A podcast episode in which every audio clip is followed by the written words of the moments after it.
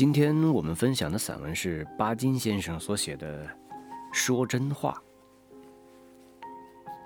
最近听说上海《新民晚报》要复刊，有一天我遇见晚报的前任社长，问起来，他说还没有弄到房子，又说到时候会要你写篇文章。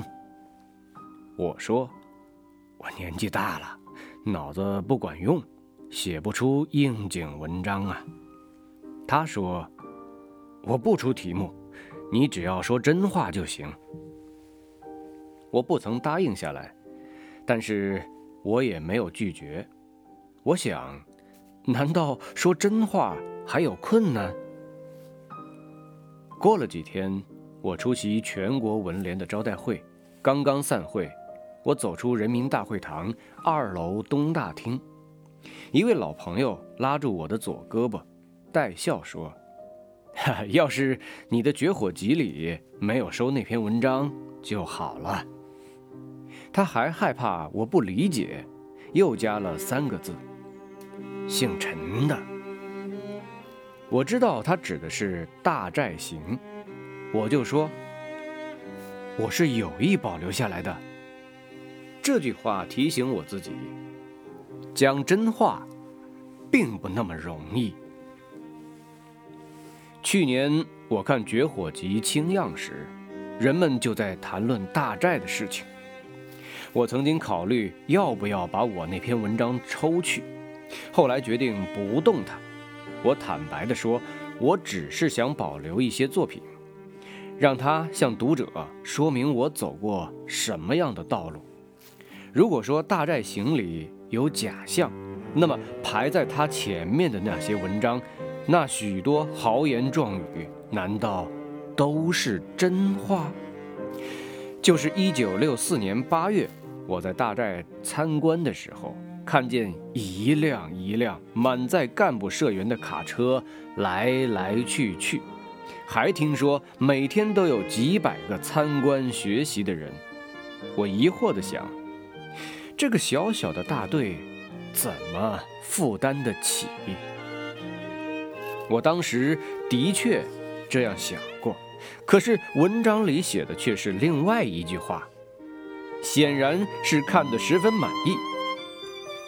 那个时候，大队支部书记还没有当上副总理，吹牛还不曾吹到天大旱人大干，每年虚报产量的程度。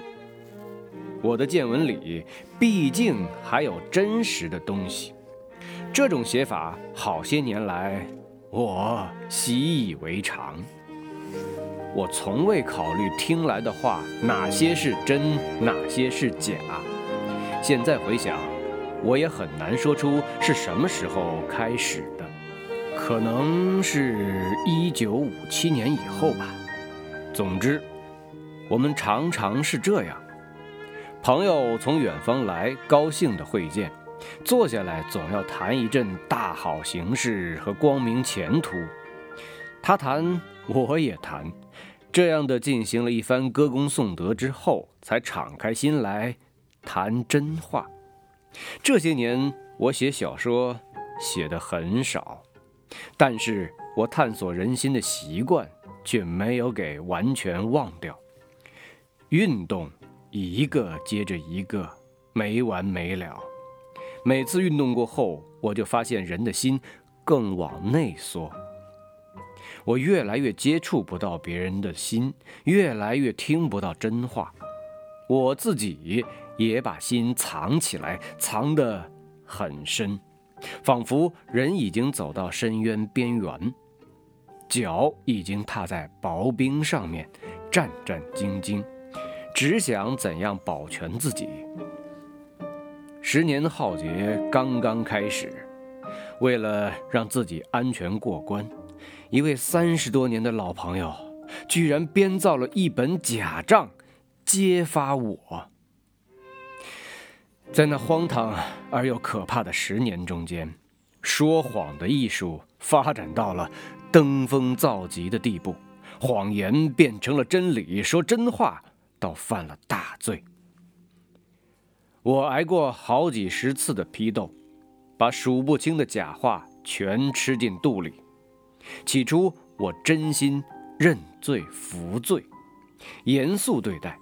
后来我只好人云亦云，挖空心思编写了百份以上的思想汇报，保护自己。我倒并不在乎，我念念不忘的是我的妻子儿女，我不能连累他们，对他们我还保留着一颗真心，在他们面前我还可以讲几句真话。在批判会上，我渐渐看清造反派的面目，他们一层又一层地剥掉自己的面具。一九六八年秋天一个下午，他们把我拉到田头开批斗会。向农民揭发我的罪行，一位造反派的年轻诗人站出来发言，揭露我每月领取上海作家协会一百元的房租津贴。他知道这是假话，我也知道他在说谎，可是我看见他装模作样，毫不红脸，我心里真不好受。这就是好些外国朋友相信过的革命左派。有一个时期，我差一点儿也把他们当作新中国的希望。他们就是靠说假话起家的。我并不责怪他们，我自己也有责任。我相信过假话，我传播过假话，我不曾跟假话做过斗争。别人高举，我就紧跟；别人抬出神明。我就低首膜拜。即使我有疑惑，我有不满，我也把他们完全咽下。我甚至愚蠢到愿意钻进魔术箱，变脱胎换骨的戏法。正因为有不少像我这样的人，谎话才有畅销的市场，说谎话的人才能步步高升。现在那一切都已经过去，正在过去，或者就要过去。这次我在北京看见不少朋友坐下来，我们不谈空洞的大好形势，我们谈缺点，谈弊病，谈前途。没有人害怕小报告，没有人害怕批斗会，大家都把心掏出来，我们又能看见彼此的。心了。好的，今天我们的分享就到这儿了，咱们下回再见。